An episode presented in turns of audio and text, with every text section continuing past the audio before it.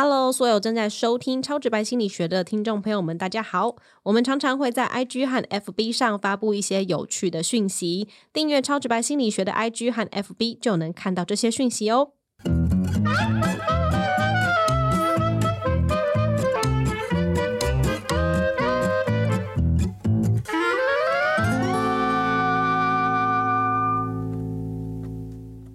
欢迎收听超直白心理学，我是小白。我是颜志龙。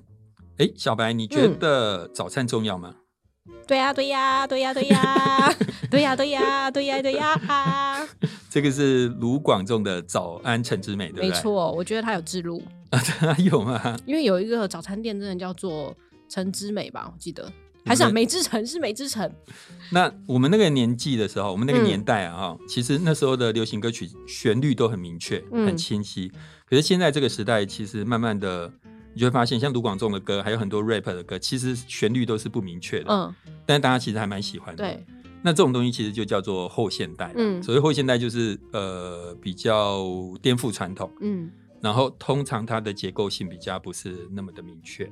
所以，如果听众朋友们以后听到“后现代”这三个字，你就想想卢广仲的歌，嗯，等等这些，其实差不多就是那个后现代的味道跟意思。所以我们也是后现代的人。呃，我们是个后现代的节目，常常结构乱七八糟的。哎，不过我最近发现说，哎，你好像常常在节目中动不动就唱歌，是怎么样？很想唱是不是？因为疫情，所以我太久没去 KTV 了，对，非常怀念唱歌的时候。我们下一次可以做一集歌唱节目吗？可以，可以，因为我们听众也有说小白唱歌好听呢。真的吗？真的真的。他上次听众说，但是我已经唱了十次之后，选择一次比较好听的，其他都被删掉喽。对，没错。不过上次听众说小白讲脏话，我们就做了讲脏话。对啊。那既然说小白唱歌好听，我们可能也考虑做一个歌唱节目，对不对？看大家想要听什么歌，嗯，点歌开始。对。不过回到我一开始问的问题，就是。你有吃早餐的习惯吗？有，我一定要吃早餐哦，嗯，不然会没有精神。那你都吃些什么？就看我心情，有时候吃中式，有时候吃西式，就还有看经过的路线是什么。我是一个肚子饿，我觉得心情不好的人。不是每次打开门就有一群男生在外面排队买好早餐等你吗？你是说那一年啊？不，我吃了那女孩一年的早餐，我吃了那男孩一年的早餐，这样。对 对对。那老师呢？你一定要吃早餐吗？我我其实还好哎，我没有一定要吃。不过可是你有一六八不是吗？呃，对，但是后来就没有了，因为就觉得好像觉得吃早餐跟会是一天蛮重要、蛮开心的事情，对对吧？对我讲一个故事给你听，就是有一次我去呃某个在职专班上课，嗯，那其实那不是我的课，是授课老师邀请我去他们课堂上讲个东西，嗯，那因为。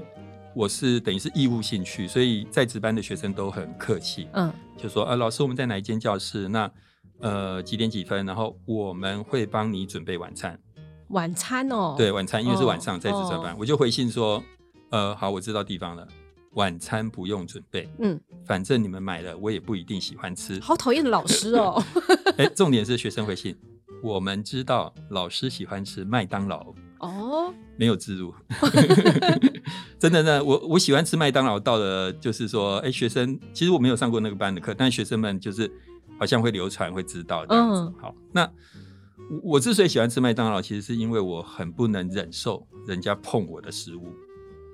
早餐店我觉得很多都蛮容易人家手会去碰你的食物的。像我记得我有一次在呃我们学校附近买早餐，嗯，学生啊跟我在那排队，那我就看那个。卖早餐的人用手在抓我的沙拉，我觉得这好像蛮常见的，对不对？对啊，对啊。我那时候在旁边，我就想说，哎，怎么大家好像不太介意？可是我超介意的。拉萨加拉萨多呢？那个早餐我买到我不夸张，我回学校之后我就丢了这桶，哇，不吃，因为我就是很介意人家碰我的食物。嗯。那你知道我以前听过一个例子是这样：你看到林柏宏的时候，我会不会介意别人碰他吗？不是，满嘴都是口水，对不对？哪有？心理是心理。假设你满嘴都是口水，你会觉得恶心吗？我如果别人看到会觉得恶心啊，但是你自己可能不会，对不对？我自己不知道我流口水啊。其实当口水在我们嘴巴里的时候，其实你不会觉得恶心。嗯。但你现在想象拿一个碗把口水吐出来，哎呀，然后要你再喝喝回去，是不是觉得很恶心？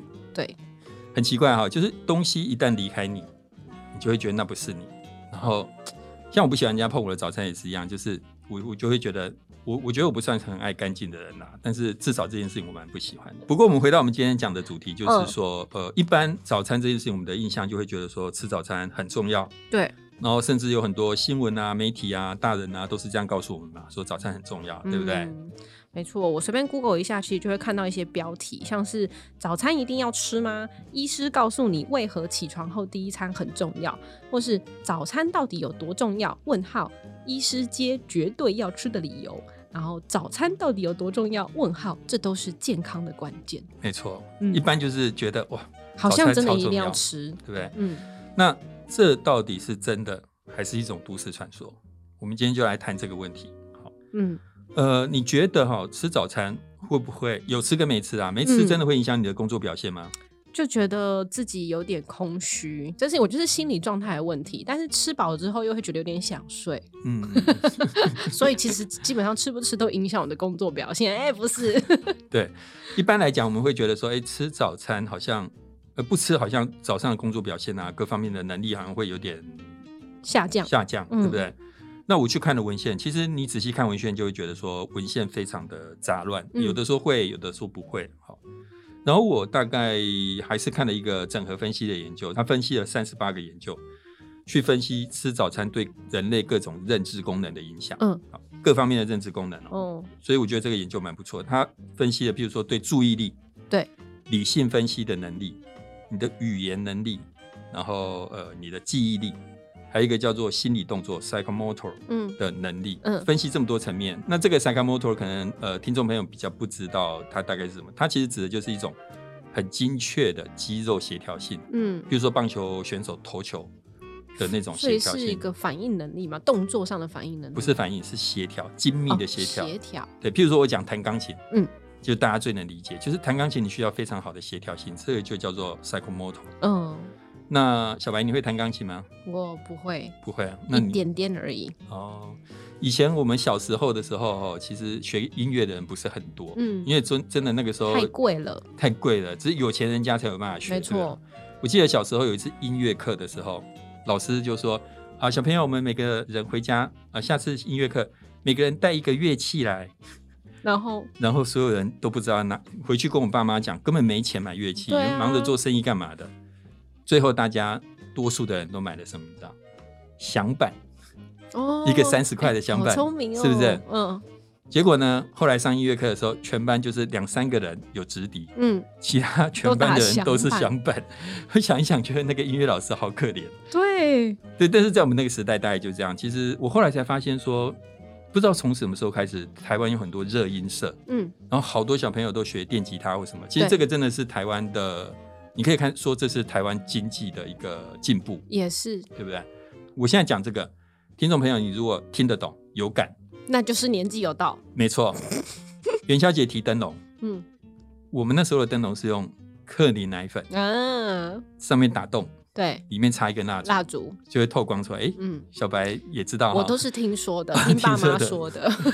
然后这是我们小朋友，大哥哥大姐姐拿的是那个呃竹子。锯出来之后做火把，对，以前是这样，就是年纪大一点的，大概国中就是拿火把，然后小朋友像我们就是拿那个那个克尼奶粉罐。好，从这个你都可以知道说，哦，那时候台湾真的非常的刻苦。后来就会统一发送啦，各式造型的灯笼，每一年都有，那就是台湾经济真的进步了，真的，对吧？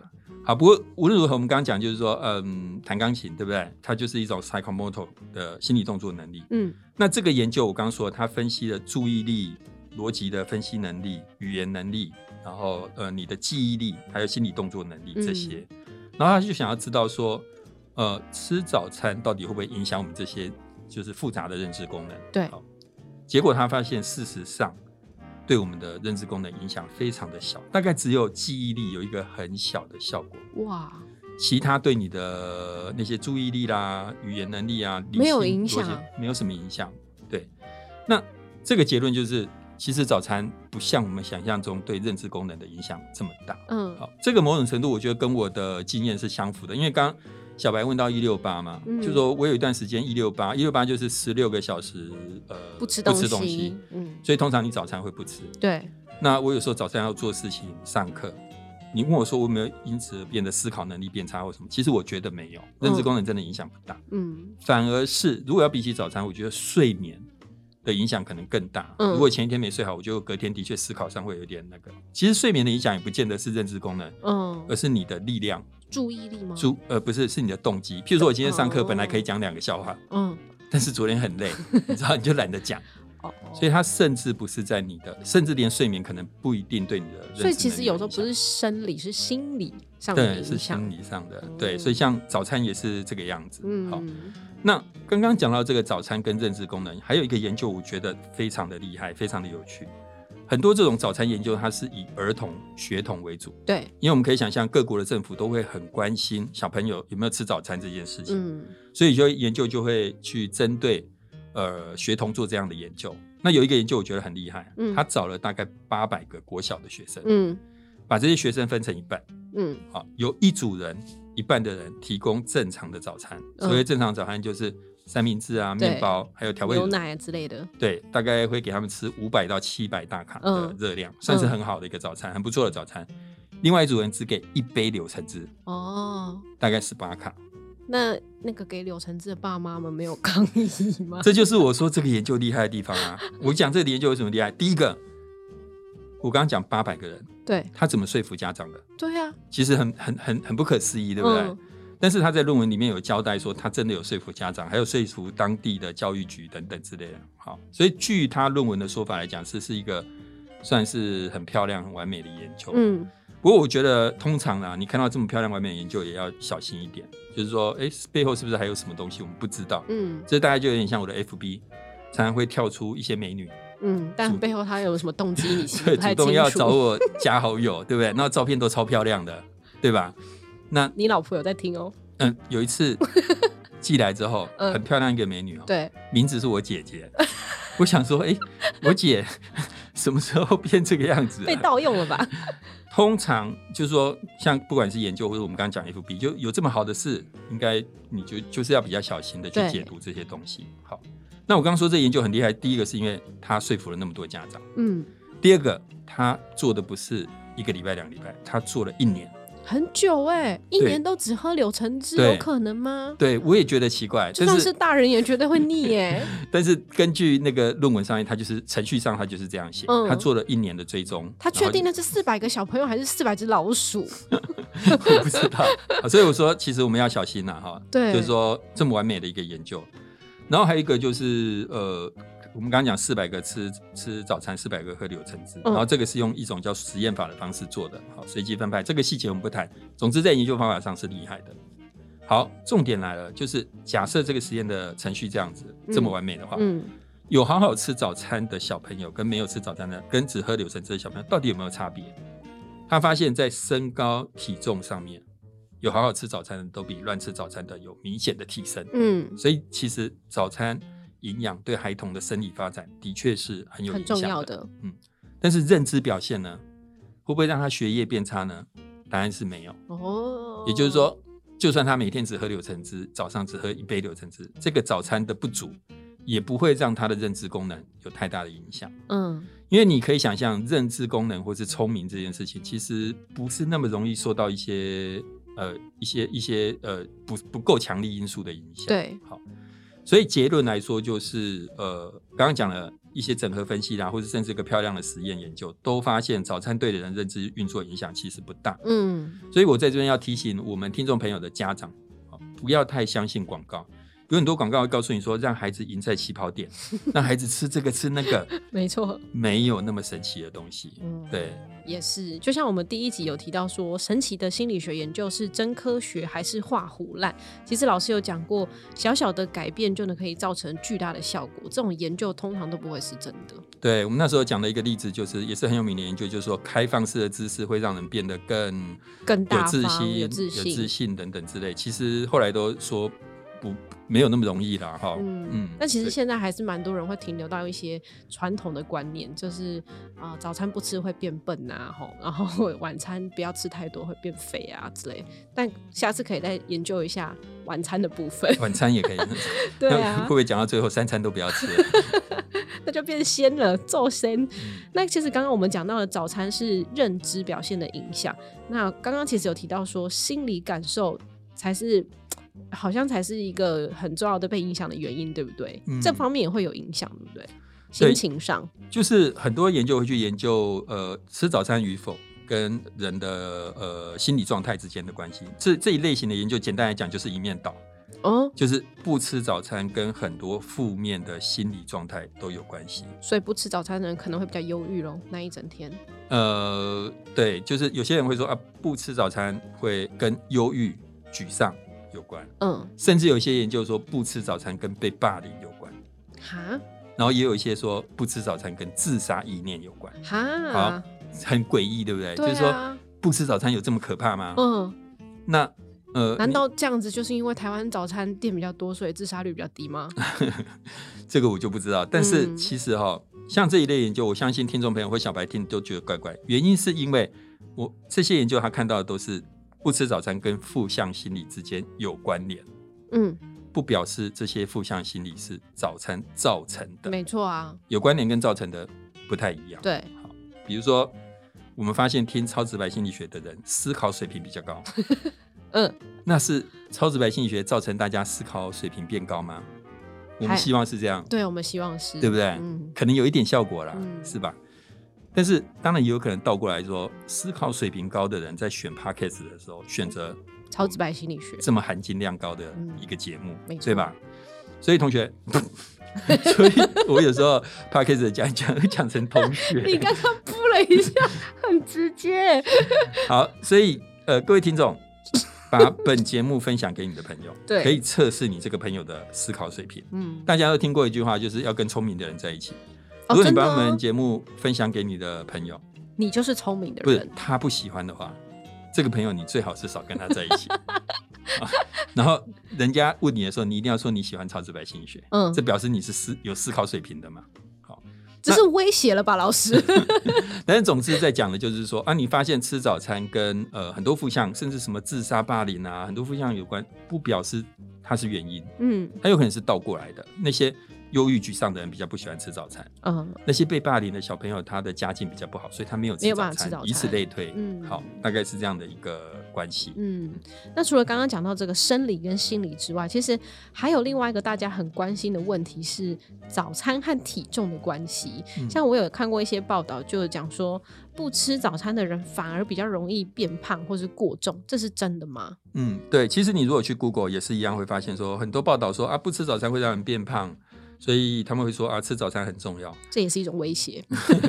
甚至有些呃，你去看有些人倡议的减肥方法就是吃早餐，把吃早餐当做一种减重或是控制体重的方法。嗯，好，过去研究的确也是发现了早餐跟体重之间的关系。比如说有一个研究分析了四十五个早餐跟体重的研究，嗯，好，的确发现不吃早餐的人体重过重或是肥胖的比例是吃早餐的一点四倍。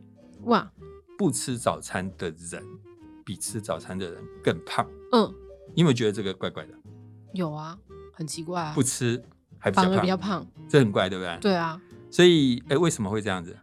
是因为他早上饿过头了，所以他中午跟晚上狂吃。有可能嘛？嗯，对不对？你你说呃，不吃早餐反而你会变得比较胖啊，吃早餐你会变瘦，这有点像说不保养反而会变漂亮，不努力用功反而考试考得好。嗯，有这么好的事情吗？所以其实刚刚小白讲到重点了。事实上，这些人之所以过重，嗯跟他不吃早餐没有什么关系。有关系，但是不是不吃早餐造成的，而是他后面的选择造成的。对，你不吃早餐，所以你后面补了更多。嗯，还有哪些人不吃早餐？熬夜的人。嗯，熬夜人不吃早餐，所以熬夜的人吃宵夜。对，所以不吃早餐的人，他之所以重，不是因为不吃早餐，而是因为熬夜的关系。嗯，好，所以其实这跟我们刚刚讲的那种。因果关系都一样了。我们之前在第十六集打疫苗导致不良反应，嗯，我们也讲过类似的例子，其实都是一些因果推论的问题。没错，没错。然后那时候还有听众骂我，骂你什么？说我我既然我要为那些打疫苗然后受到伤害的人负责，不录了。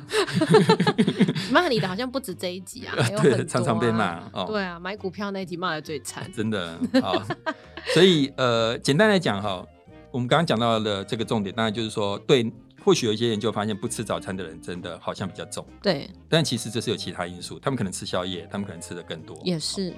如果你真的想要知道体重是不是早餐造成的？其实你要找到两群特性很像的人，有一群人吃，有一群人不吃。嗯，你不能说啊，有一群人他都是有吃宵夜，有一群人他都是晚睡晚起的，等等，你不能这样。你要找到两群很像的人。嗯，有没有人这样做？真的有。嗯，二零二零年的时候，有一篇研究，他找了七个类型的研究，就是有吃早餐跟没吃早餐两群人是很像的。对，可以排除其他的因素的。好，这个叫实验法了哦。那总之，在两群人特性相同下，嗯。吃早餐的人，你猜会比较重还是比较轻？吃早餐的人比较 好难哦，比较重，比较重，吃的多当然就重啊。嗯，所以当你控制了很多条件之后，嗯，你就会发现，其实吃早餐当然是让你变重，怎么可能变轻呢？嗯，因为因为其实就是一个物理法则嘛，也是重了大概零点五公斤啊，但严格说起来也没有很大的差别了，不算很大的差别，零点五公斤而已。好，所以简单来讲。吃的多就会比较重，嗯，这是一个很合理的逻辑。也许我们有时候会看到一些吃的多反而比较轻，其实那都是因为有别的因素在里面没有被考虑到。嗯，好，那所以我这边建议听众朋友不要过度的相信不吃早餐反而会变重，这在逻辑上不合理。然后也不要把吃早餐当做一种减重的方式。没错，嗯，那接下来呢就是小白的 summary 时间。第一点呢，其实就是我们常常会听到早餐很重要的这一种说法，但是目前的研究显示呢，早餐除了对记忆力可能有一点点小小的影响之外，对我们大部分的认知功能其实影响不大啦。那毕竟呢，其实人类的认知功能是一个长期固有的特性，除非是有一些特别的。因素介入，或者像是吃早餐这类的事情，应该还不至于对认知功能造成太大的影响。那第二个重点呢，就是关于早餐和心情的关系。